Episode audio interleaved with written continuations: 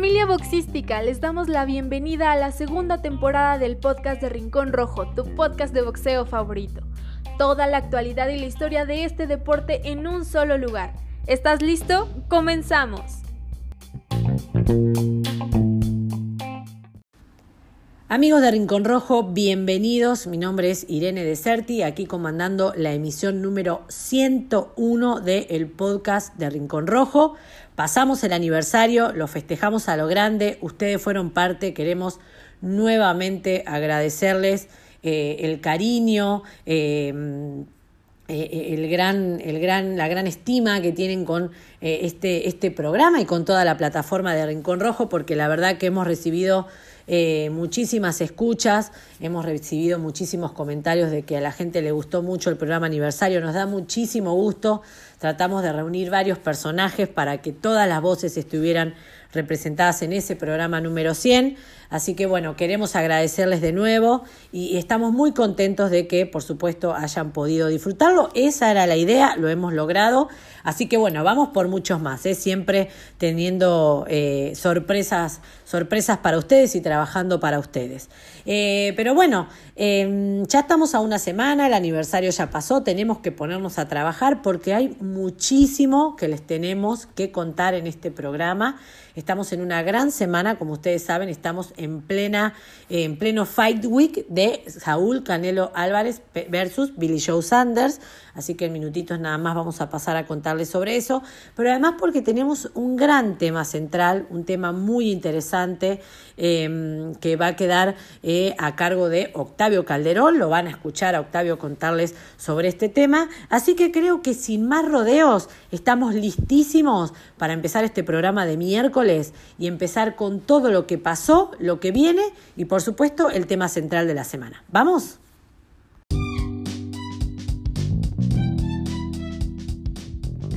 Y arrancamos con nuestro primer round. El día de hoy, en el tema de la semana, hablaremos del pugilista venezolano que ganó todas sus peleas mediante knockout. Obviamente estamos hablando de Edwin Elín Caballero. ¿Están listos? Comenzamos.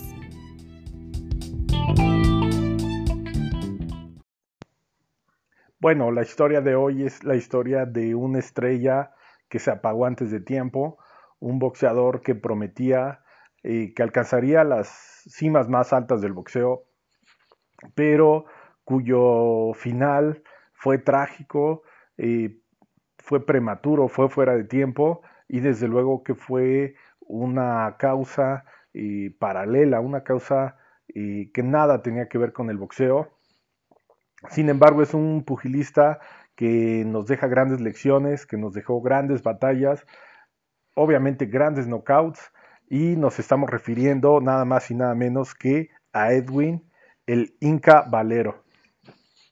Este boxeador, eh, coincidentemente con varias em, pues, notas que tiene relacionadas con México, pues nace en Mérida, Venezuela. Mérida también es una ciudad muy importante en eh, Yucatán, es la capital del país del estado yucateco en México. Así que hay otra Mérida y seguramente otra Mérida en España. Pues ahí es donde nace este boxeador cuya carrera eh, fue corta del 2002 al 2010, donde eh, pues todo tipo de escándalos, de dificultades hicieron, eh, llevaron al retiro involuntario a este boxeador de, de ascendencia venezolana.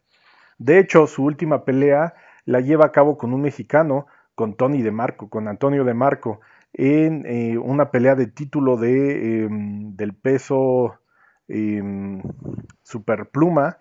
Esto lo llevó a cabo con, em, en la arena de Monterrey, precisamente en México, y fue un triunfo más vía las tarjetas para el Inca, un doble campeón del mundo eh, del AMB, del Consejo Mundial de Boxeo, un boxeador que comenzaba a internacionalizarse, que ya había hecho peleas en los Estados Unidos, que precisamente fue donde obtiene el título superligero contra Frank Irwin, perdón, en el Frank Irwin Center contra Antonio Pitalúa, un, si mal no recuerdo, un colombiano, un boxeador colombiano, eh, y es en esta pelea donde él obtiene precisamente el título vacante del Consejo Mundial de Boxeo, del CMB. Es también pues uno de los boxeadores insignias de este consejo. Pero, eh, como dicen matizadamente en algunos eh, sitios de información, el, por problemas emocionales de este púgil, su vida fuera del ring fue trágica, sin, sin decirlo ya este, sin más rodeos, ya que infringió muerte a su querida esposa. Y posteriormente él entregándose a las autoridades llega a la cárcel y también él em, pues sufre, sufre la, la muerte en, durante este encierro, en lo cual se llama que pudo haber sido o que fue declarado un suicidio dentro de la celda de este penal, donde pues el boxeador, el, manos de hierro, el diablo, el inca, como le apodaban, se quitó la vida. Y la verdad es que fue una lástima porque este le eh, pues consideraban como el próximo Manny Pacquiao, le consideraban como un verdugo de mexicanos, como un verdugo de boxeadores por una racha tremenda que tuvo de knockouts de manera consecutiva y muchos de ellos en el primer round. Así que era un hombre que desde luego tenía una gran eh, pegada, tenía, un, tenía el knockout, tenía unos golpes em, de volados muy, muy rápidos, em, muy letales y que de algún modo lograba el eh, controlar, lograba él, digamos, como adormecer como un lobo a los contrincantes y lograba él abrir las guardias y pues lograr este tipo de victorias que eran pues más que emocionantes porque el ver una pelea como en el caso que me tocó ver en vivo, esta pelea contra el mexicoamericano Tony de Marco y un Tony que estaba digamos que en su mejor momento porque era muy joven, estaba pues con una condición física envidiable y eh, le plantó una, una, una, buena pelea al Inca, sin embargo, bueno, pues no pudo contra el boxeo de este venezolano y, pues verlo, verlo en las, en, las carteleras prometía es, siempre emociones por el knockout, por, por su forma eh, también desinhibida, vamos a decir, la rebelde de ser. De verdad que era un boxeador que desde que iba en el paseillo, desde que iba eh, rumbo al, al, ring, se le veía así una cara verdaderamente de un depredador, de un cazador. Se veía mucha seguridad en él, se veía en, él una... Eh, pues como poseído de verdad, un hombre de grandes facultades sin duda alguna, muy bien entrenado, de una llamémosle cuna pobre, que yo creo que también eso hizo que fuera un hombre de mucho carácter y de mucha determinación y mucha entrega en sus, en sus peleas, que aunque no había tenido rivales, ya ese Pitalúa también era un boxeador, con todo respeto, que em, tal vez no era de los más peligrosos de su tiempo, pero sí era un boxeador obviamente de mucho, mucho respeto y de experiencia. Eh, Tony de Marco también era un boxeador en ciernes, era, era un pugilista que estaba ganando experiencia, así que también no se puede poner en duda la gran capacidad de, de Valero, pero desde luego que faltaba mucho más en su carrera, faltaban rivales de más categoría y de bolsas que todavía eran, faltaban multimillonarias porque precisamente creo que ese fue el problema con Valero, el poder accesar a, pues a, paga importante, a una plata, como dirían en, los países sudamericanos o del, cono sur, eh, hacía falta una plata, ¿no? Para, em, perdón, esta plata precisamente hizo que, bueno, pues Valero pudiera tener, em, pues acceso a muchas cosas y se barajeó, obviamente, el tema de las drogas en toda esta y tragedia que aconteció en su vida y eso fue precisamente porque una de las causas em, que brotaron en la investigación fue que Valero estaba en un estado inconveniente, estaba bajo los influjos de algunas sustancias que, matizadamente le llaman alcohol, pero que seguramente pudo haber sido un abuso de drogas.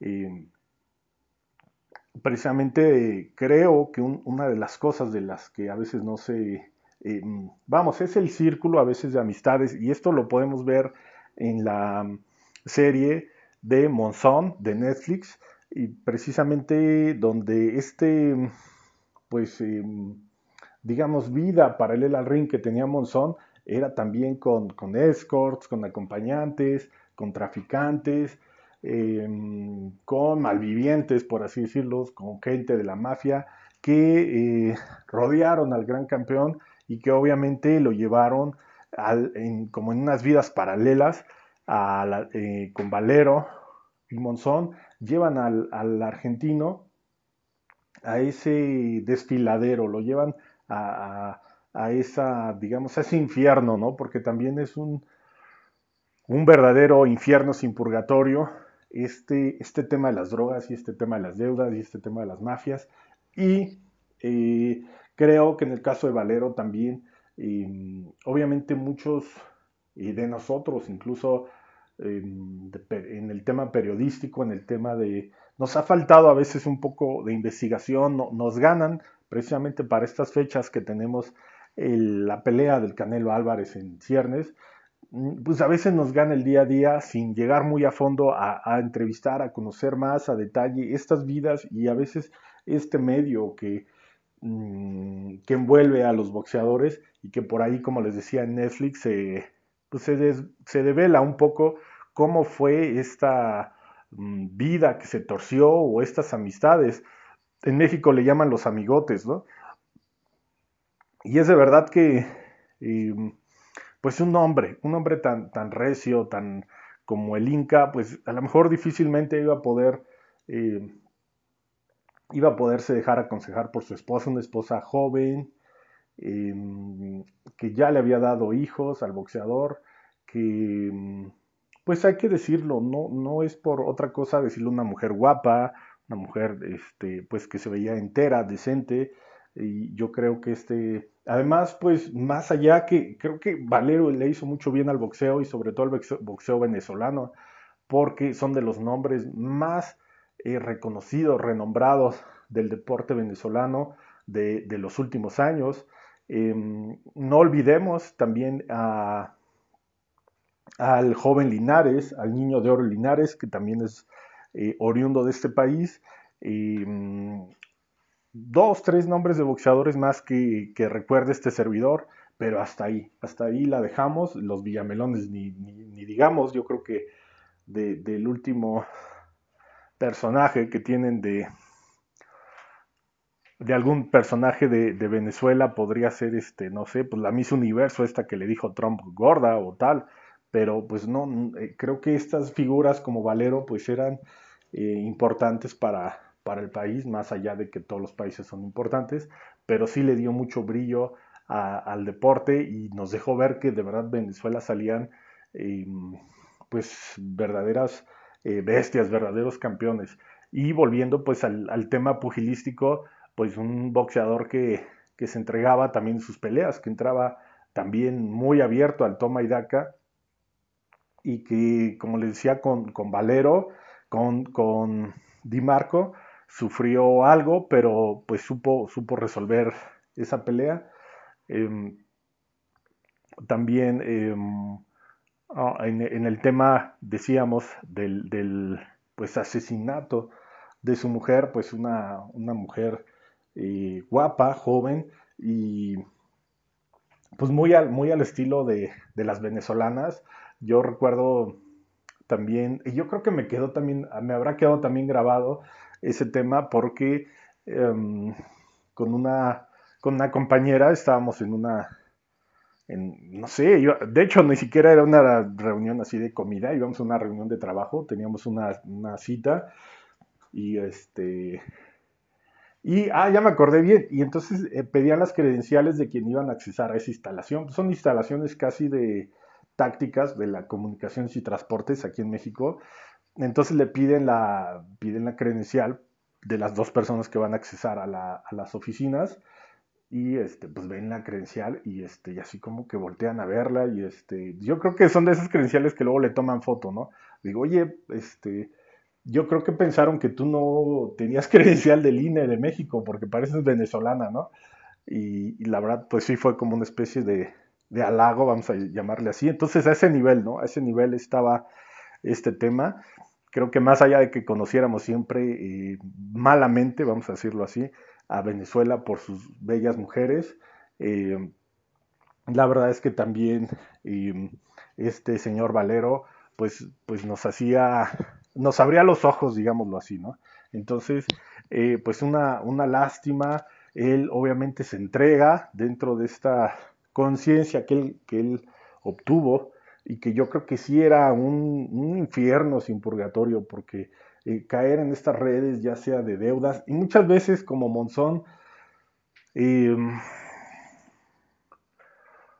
mm, quisiera decirles que a veces no es que la persona esté tanto en deudas o cuestiones eh, de una, sino es esa emoción y aparte es gente que quiere tener más, que ya tiene dinero, pero sabe o piensa que si eh, mm, logra ah, vender o, involucrarse con la mafia, puede ganar en un mes o en dos meses lo que en el boxeo ganaba tal vez en un año con mucho sacrificio. Entonces se les hace fácil muchas veces entrar en otros círculos de amistades que, este, en los que ya, como les decía, se mueven eh, cosas que son no solamente distractores, sino súper dañinos para el boxeador que de verdad nos arrebataron, así lo podría decir, nos arrebataron a un guerrero de primera, un hombre que iba a ser, em, ya no hablemos grande como Paquiao en esas comparaciones, sino que iba a ser peleas muy emocionantes de toma y daca, iba a ser em, que mucha gente entrara a las, a las arenas y que como decimos, a veces el destino está en que y pues algunos se apagan y otros nacen. Es como un árbol que teníamos hace poco en el jardín, em, un ciprés adulto, muy bonito, em, se tuvo que cortar precisamente por, un tema eh, pues que era mm, digamos para, para, el árbol, era un tema más bien de, de un daño que ya tenía hecho el árbol pero bueno, se corta un árbol y le da fortaleza o logra crecer y desarrollarse el árbol que estaba contigo porque pues recibe todos los nutrientes, ¿no? Entonces a veces estrellas como estas se apagaban y pues no sabemos si en ese ping pong de, hechos em, se tuvo que, o bueno, pudieron, pudieron em, salir, salir em, peleadores como, no sé, el Canelo, ya estaba por ahí en la ¿cómo se podríamos decir? Ya estaba en la rueda de la fortuna. Y, otros boxeadores, ¿no? Porque finalmente lo que siempre se buscaba era ese estilo. El mismo Márquez comentó, Juan Manuel Márquez, que a él le pedían un, boxeo más vistoso, un boxeo más de como de knockout, y finalmente es de esos boxeadores que logró pulir y llegar a ese, a ese boxeo que de verdad se dice fácil, ¿no? Decir, bueno, pues yo me tuve que hacer el boxeo más espectacular, un boxeo más comercial, pero bueno, pues este, es que mm, sí logró muchos knockouts el, em, Juan Manuel Márquez, pero de verdad que fue de esos pocos em, boxeadores que, logró redondear eso y que no se quedó este, a mitad. Entonces finalmente Valero era ese mercado de, un boxeo muy comercial por, el knockout, muy este, vistoso en ese sentido, de todo la, la, la parafernalia, casi casi que le faltaba llegar con un con un traje de cavernícola para hacer todo el show completo a Valero, pero de verdad se le extraña en, todos los sentidos. y hubiera, nos hubiera gustado verlo pues retirarse bien como todos los boxeadores, pero bueno, estas cosas no, nos arrebataron a este gran boxeador y que bueno, pues quede, quede para la memoria y, este programa pues obviamente como un reconocimiento a su trayectoria, a lo que nos brindó en el boxeo y que pues, ¿qué, más se podría decir que una, una, pegada eh, tremenda y em, pues de un país que, desde luego lo puso en el, en, el, lo puso en el mapa boxístico y eh, pues no nos, no nos queda más que, que, bueno, pues quedarnos con ese con esa idea de este gran boxeador. Y bueno, pues simplemente es, pues darles nuevamente el, agradecimiento por escucharnos en este programa 101 del podcast de Rincón Rojo, una plataforma, un proyecto de información eh, continental para todos ustedes en un equipo que cada día va creciendo, va desarrollándose, va haciendo las cosas con más, digamos, con más solera para, para conquistar eh, las audiencias, para estar más eh, pegados con ustedes. Y que pues obviamente eh, iniciamos este em, programa 101 con todas las ganas, con, con toda la pila para que sean muchos más programas y que obviamente fuera de la pandemia, que esperemos que también esto se acabe más allá de las teorías de conspiración, creo que son interesantes, pero yo creo que para este tema más real sí es más conciencia y pensar que un, bichito de estos no nos va a, vencer. Somos una... Este es un bicho que nunca ha ido a la luna, este es un bicho que nunca... Em, ha hecho exploraciones marinas, es un bicho que ni siquiera aguanta el jabón, em, y el ser humano ha sido una especie que, aunque se le, se, le critique y sea la, más criticada por sí mismo, porque ni siquiera no se sabe que los animales nos critiquen como tal, em, es, ha sido una especie, el humano, que ha sobrevivido a muchas cosas, que también ha hecho cosas eh, para el medio ambiente y este bichito la verdad no ha hecho nada para bien del medio ambiente, más bien al contrario, se llevó desafortunadamente a muchos investigadores, científicos, y desde luego pues esta fue una, una verdadera, pues más que pandemia, fue una verdadera ah, este, pues lástima de em, cosas que se llevó al, em, a nuestros seres queridos, pero también ya para finalizar, eh, les estaba comentando o les comenté al inicio de la pandemia eh, sobre el, pues una de las hazañas del hombre que fue el, primer viaje que circundó la, el planeta Tierra vía el mar, que fue este viaje del almirante eh, Magallanes con toda su flota de barcos, de, de valientes marineros que y pues nada más nada menos que duró dos años esta expedición en el mar, en el cual se acabaron los alimentos y tuvieron que comer este, las, las eh, cuerdas del, de los buques, de los barcos, tuvieron que prácticamente comerse las, las, propias ropas porque ya no había nada que comer y em, surgió el escorbuto, de 200 marineros llegaron como 20 a terminar la, la hazaña.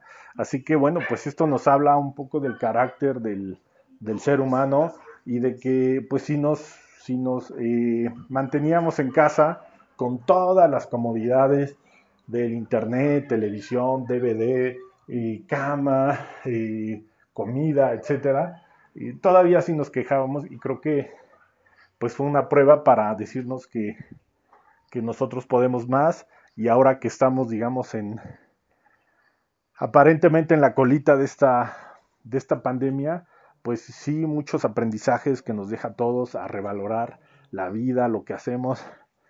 Y, yo creo que también todo lo que hagamos, pues lo hagamos, aunque suene como a cliché, lo hagamos lo mejor que, que se pueda.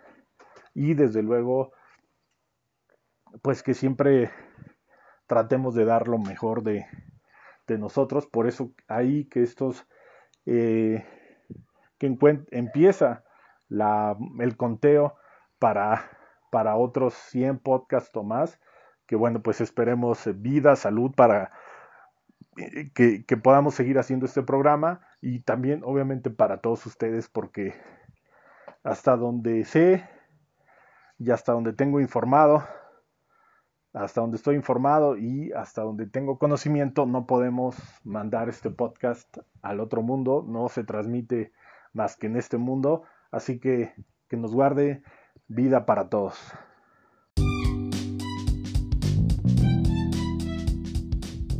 Nos vamos al segundo round. ¿Ya estás listo para enterarte de lo que pasó? Bueno amigos, empecemos el segundo asalto de este gran programa. Tuvimos un fin de semana bastante movidito, hubo eh, grandes representantes del boxeo combatiendo este fin de semana.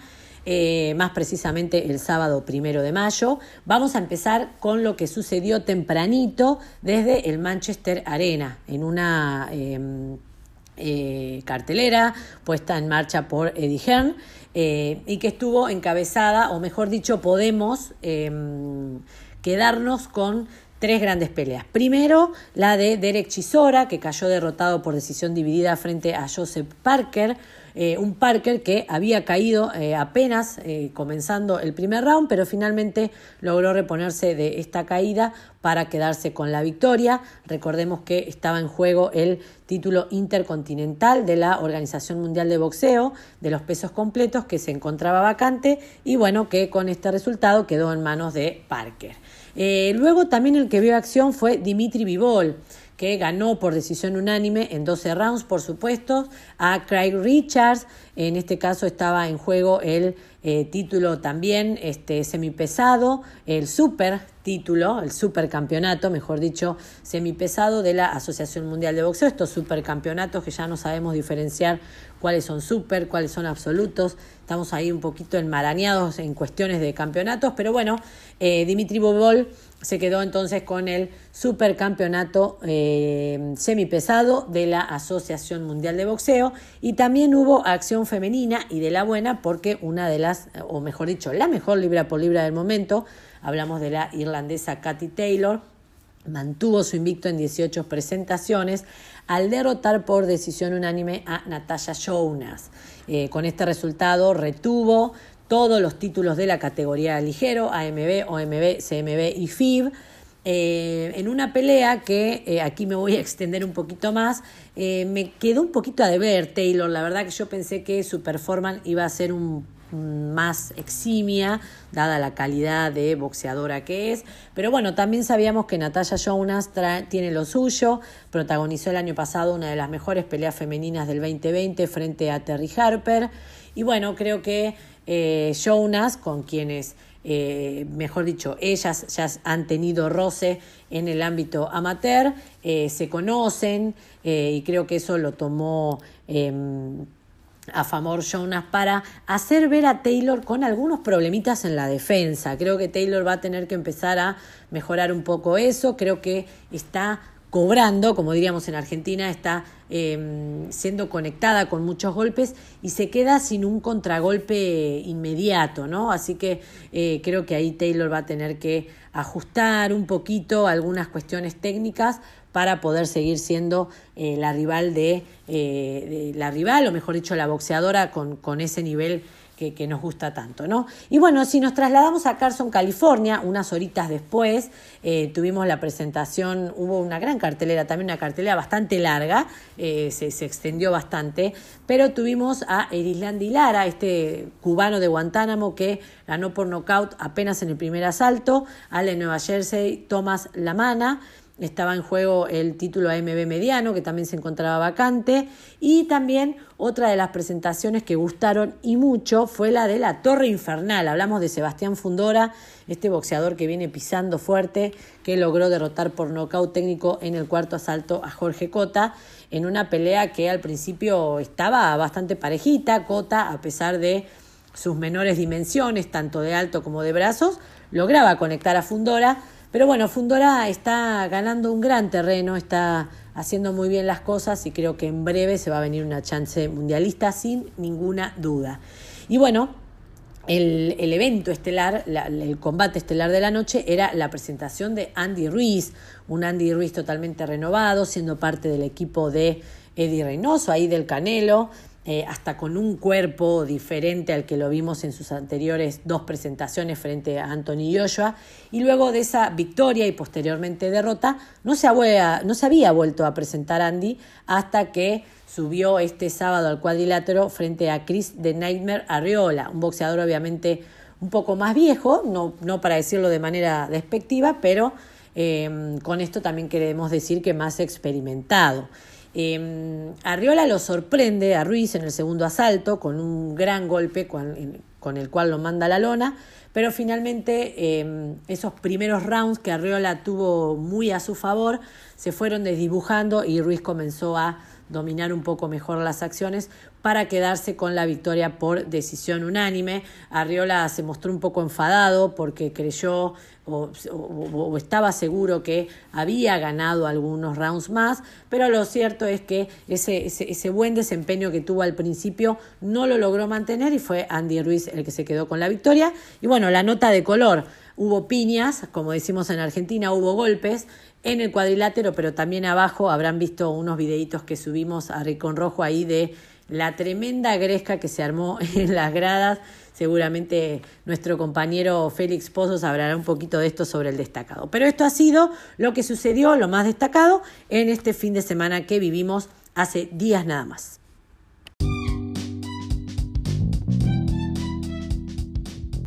¿Estás enterado de lo que se viene? ¿Aún no? Entonces este tercer round del programa es justo para ti.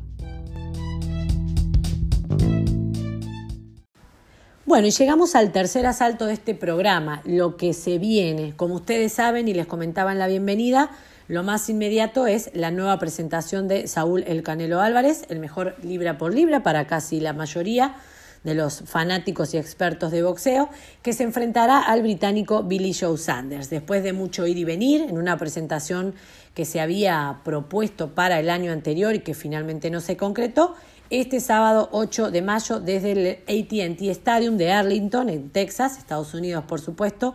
Estos dos grandes boxeadores se estarán enfrentando. Canelo llegará con un récord de 55 victorias, una derrota y dos empates. Y Saunders invicto en 30 presentaciones. Estarán en juego eh, los títulos supermediano del Consejo Mundial de Boxeo y super campeonato del, eh, de la Asociación Mundial de Boxeo, que son los que se encuentran en poder de Saúl Álvarez, y el de la Organización Mundial de Boxeo, que es el que tiene Billy Joe Sanders en su poder y que estará poniendo sobre la mesa también en este combate. En esta cartelera también habrá otro campeón, hablamos del mexicano Elwin Soto, que estará exponiendo su título OMB de la categoría mini mosca Em, frente a Katsunari Takayama. Es una, un, pleito que hay que echarle un ojito ahí, no hay que, no hay que desestimarlo porque creo que puede llegar a salir una gran pelea. El Soto llega con 18 victorias, una derrota y cero empates. Y Katsunari Takayama va a llegar con 32 victorias, 8 derrotas y cero empates. Ya sabemos de la dureza de este tipo de boxeadores. Eh, también sabemos de la destreza de Soto, así que em, yo les digo ahí presten una atención, una atención, no, préstenle un ojito a esta, a esta pelea porque creo que puede salir muy buena. También el 21 eh, de mayo, aquí en el Estado de México, eh, tendremos una nueva presentación de Mariana La Barbie Juárez frente a Candy La Rubia Saldoval en una pelea que está pactada a ocho asaltos y que tiene una causa solidaria y es esto que se le llama el knockout a las drogas. Estarán peleando desde la Arena López Mateos, ahí en Tlanepantla, en una copromoción entre eh, Aaron Silva, Silva Boxing Promotion, mejor dicho, eh, Promociones del Pueblo y Decisión Dividida, nuestros amigos de Decisión Dividida, a los que les enviamos un gran, gran cariño y un gran abrazo. Em, Estará regresando la Barbie Juárez luego de aquella derrota que tuvo en octubre del año pasado frente a Julián La Cobrita Luna y que será como una pelea de precalentamiento para la revancha que se planea que sea este año, pero de la cual todavía no hay eh, nada oficial. Y vamos a pasar a la última pelea que les tengo destacada de lo que viene, que es el próximo 29 de mayo desde el Michelob Ultra Arena de Las Vegas, en Nevada se estará presentando el campeón ligero del Consejo Mundial de Boxeo. Hablamos de Devin Haney, que eh, se enfrentará ni más ni menos que al niño de oro, el venezolano Jorge Linares, que tuvo ahí un intento mundialista frente a eh, Basilio Lomachenko, no logró, no logró tener una buena performance ni quedarse con la victoria, pero Linares es uno de los de la vieja escuela, es un un boxeador temido, tiene 47 victorias, 5 derrotas y 0 empate y se enfrentará al invicto Haney, que es el que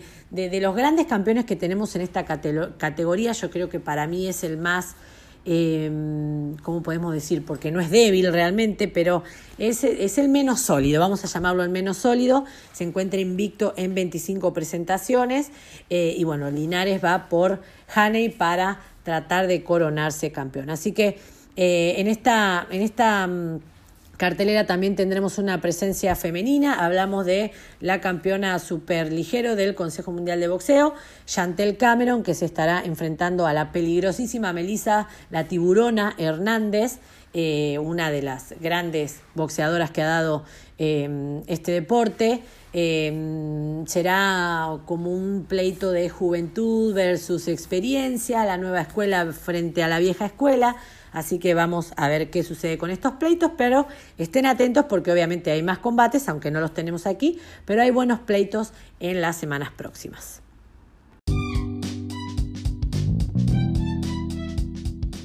Cuarto y último round. Todavía no te vayas. Nos queda el destacado de la semana.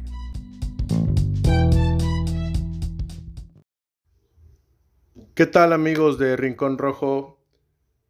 ¿Cómo están? ¿Cómo se encuentran? Espero que no tan sacudido como un servidor.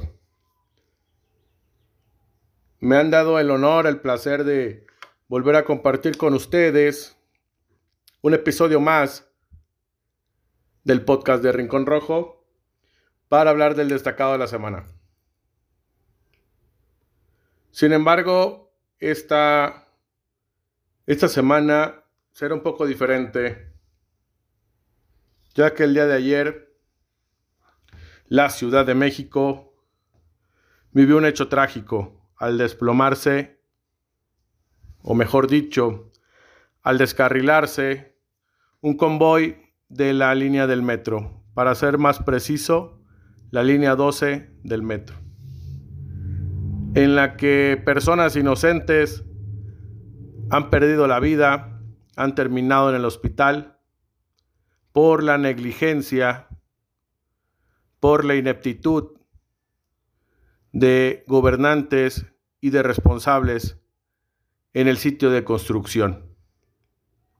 ¿Podrá ser esto un tema que sea tan, tan profundo que de manera inmediata no conozcamos las causas del por qué se descarriló el metro de la Ciudad de México. Pero bueno amigos, esperamos que las autoridades esclarezcan lo antes posible qué fue lo que sucedió y qué fue lo que propició este penoso accidente. Resulta ser impresionante y te deja en shock cuando te pones a pensar que hay gente que ocupaba el transporte para regresar a casa después de una jornada de trabajo, para quizá haber eh, ido a visitar algún familiar o simplemente por temas personales ya no pudo regresar a casa. Y esto es por la negligencia repito, la negligencia de los gobernantes, de las personas que autorizaron una obra en malas condiciones, probablemente desde su nacimiento o quizá una vez que ya fue puesto en operación. Lamento profundamente lo ocurrido mis más sinceras condolencias a los familiares y amigos de las personas que han perdido la vida. Mucha fuerza y un abrazo grande a las personas que están en los hospitales peleando por continuar en este mundo.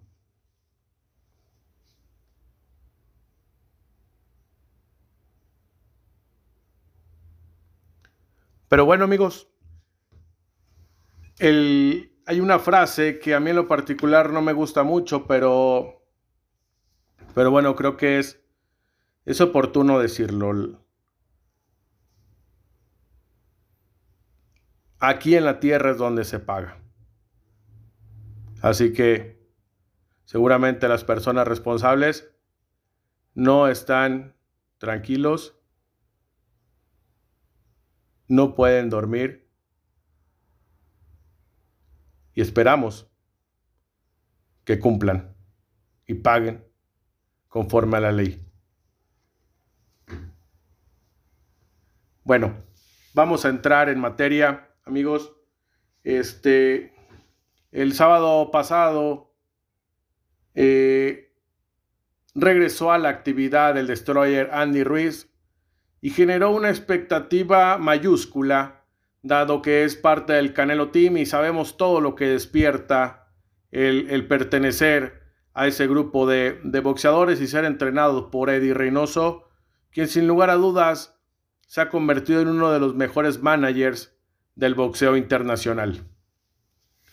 Se despertó demasiado al, ver a Andy Ruiz con esa transformación en el gimnasio, con esa disciplina, con ese, ese cambio de, de mentalidad, mucho más adentrado de lo que fue su última contienda, donde la farándula se lo comió, lo absorbió, hizo de él lo que quiso y después lo desechó como ha pasado en muchas otras situaciones con algunos otros deportistas. Ahora Andy tuvo que demostrar cómo es que había logrado ser campeón del mundo y enfrentarse ante Chris Arreola, un boxeador que tiene, que tiene buenos números, ya mayor, 40 años, y que en el pesaje eh, fue menos que, Andy Ruiz. Y esto generaba una incógnita de cómo iba a llegar Chris Arriola, porque todos los medios obviamente estaban con Andy Ruiz. Y por otra parte no sabíamos mucho de cómo se estaba preparando Chris Arriola hasta eh, la semana previa al combate y cómo llegó a la ceremonia del pesaje. Para mí fue una grata sorpresa Chris Arriola en su duelo contra Andy Ruiz. Hizo una pelea muy buena, eh, mantuvo a raya Andy Ruiz. La realidad es que se tambaleó en algún, en algún round el Destroyer, producto de una combinación de golpes muy buena de, del México-americano. Y ahí abro paréntesis, porque de pronto en las gradas comienza un grupo de personas a llamar la atención. Y esto se genera porque arriba del ring faltaba algo. Le faltó punch al destroyer. Cierro el paréntesis. ¿Qué pasó en realidad dentro, dentro del, del ring? ¿Realmente Andy Ruiz fue tan superior como lo dictaminaron las tarjetas? ¿O Chris Arriola de plano no metió ni las manos? ¿Qué pelea vio usted, amigo? Yo vi una pelea más apretada que lo, que lo que vieron los jueces. Definitivamente así fue. Inclusive, por momentos yo veía claro un empate, pero no una decisión unánime. De nueva cuenta los jueces convirtiéndose en protagonistas cuando los verdaderos protagonistas están arriba del ring con calzoncillos y con unos guantes que pesan la vida cuando pasan del octavo round. Para cerrar el tema de la pelea de Andy Ruiz, decir tal cual, no está para pelear con los top de los pesos pesados. Está lejos. Si sigue trabajando de, la manera en que lo hizo para enfrentarse a Reola, seguramente lo va a lograr. Pero ahorita, y lo decía bien Eddie Reynoso, no está. Hay muchas cosas por mejorar, hay muchas cosas por trabajar. Cris Arriola lo desnudó, notó las carencias boxísticas del destroyer, pero bueno, eso tampoco no, no nos indica que Andy Ruiz no haya sido un campeón del mundo. Claro que lo fue, y con todo el mérito, pero dejó de trabajar y ahora le va a costar mucho más de lo que costó en el principio. Con esto cierro eh, el destacado de Ruiz. Y ya para cerrar, hay un tema que, que manchó al mundo del boxeo de manera grotesca.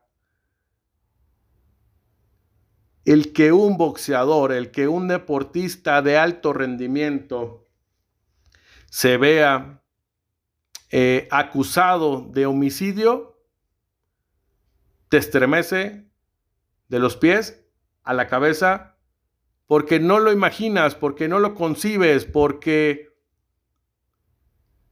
en el mundo de hoy se han dejado de ver temas como este, con sus pequeñas excepciones, muy pequeñas. Quizá antes era mucho más ordinario, desafortunadamente, claro, aclaro, desafortunadamente nunca podrán ser tolerantes. Pero vamos, vamos a los hechos.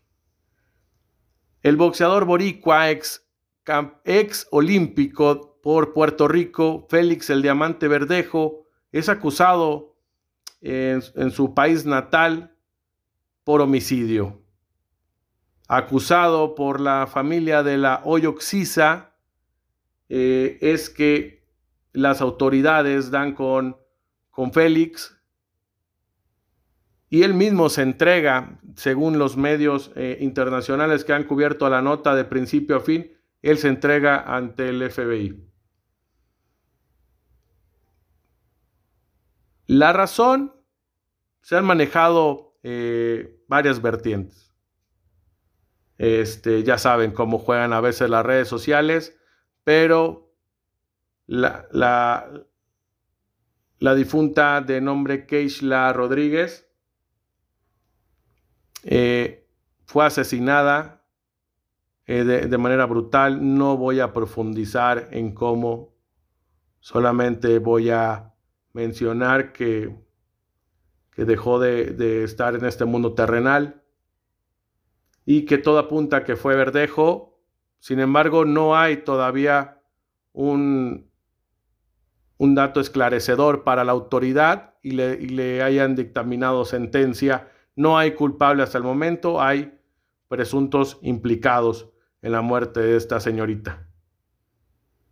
Es tristísimo si llegan a dar con que efectivamente fue él. Sería tristísimo para el mundo del boxeo, porque no son personas que, que, querramos ver en el boxeo. Son el que lo haya hecho es del, del esnable, por supuesto, pero que haya sido alguien del mundo del boxeo, sinceramente dices,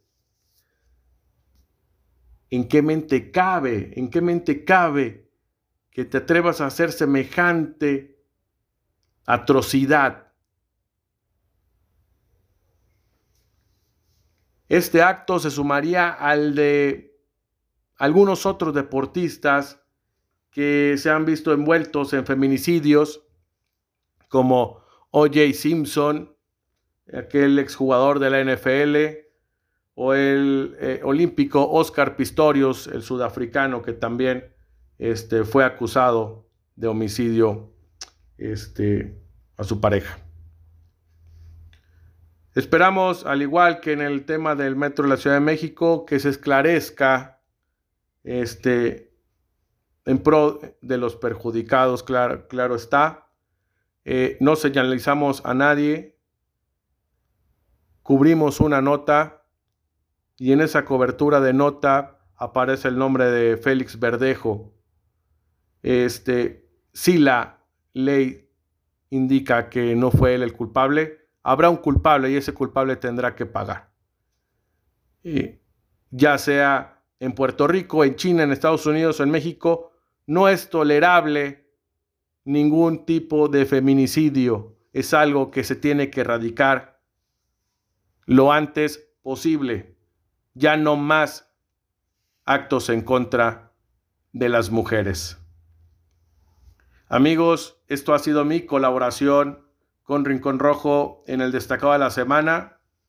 Como siempre, un verdadero placer, un agasajo estar eh, con ustedes eh, queridos podcast escuchas. Espero que, que situaciones como estas no vengan a, a manchar más eh, el, mundo en general, que en, próximas, eh, en próximos encuentros, mejor dicho, las cosas pinten de mejor manera. Cuídense mucho. Recuerden lo más importante, no bajen la guardia. Un abrazo enorme y hasta la próxima.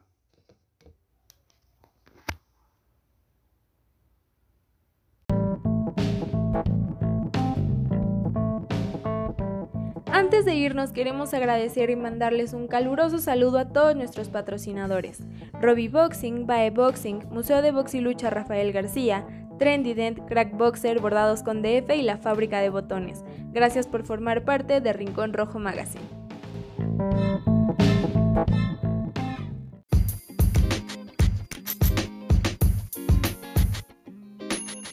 Recuerden seguirnos en Instagram y TikTok como arroba Rincón Rojo Magazine, en Twitter como arroba Rincón Rojo MGZ, en Facebook como Rincón Rojo Oficial y en nuestro canal de YouTube como Rincón Rojo Magazine. También no se olviden de visitar nuestra página web www.rinconrojomagazine.com. Visiten nuestra tienda online en Facebook, Instagram o en la pestaña tienda de nuestra página web. Y también no se olviden de descargar nuestras revistas en las pestañas de ediciones digitales de nuestra página web.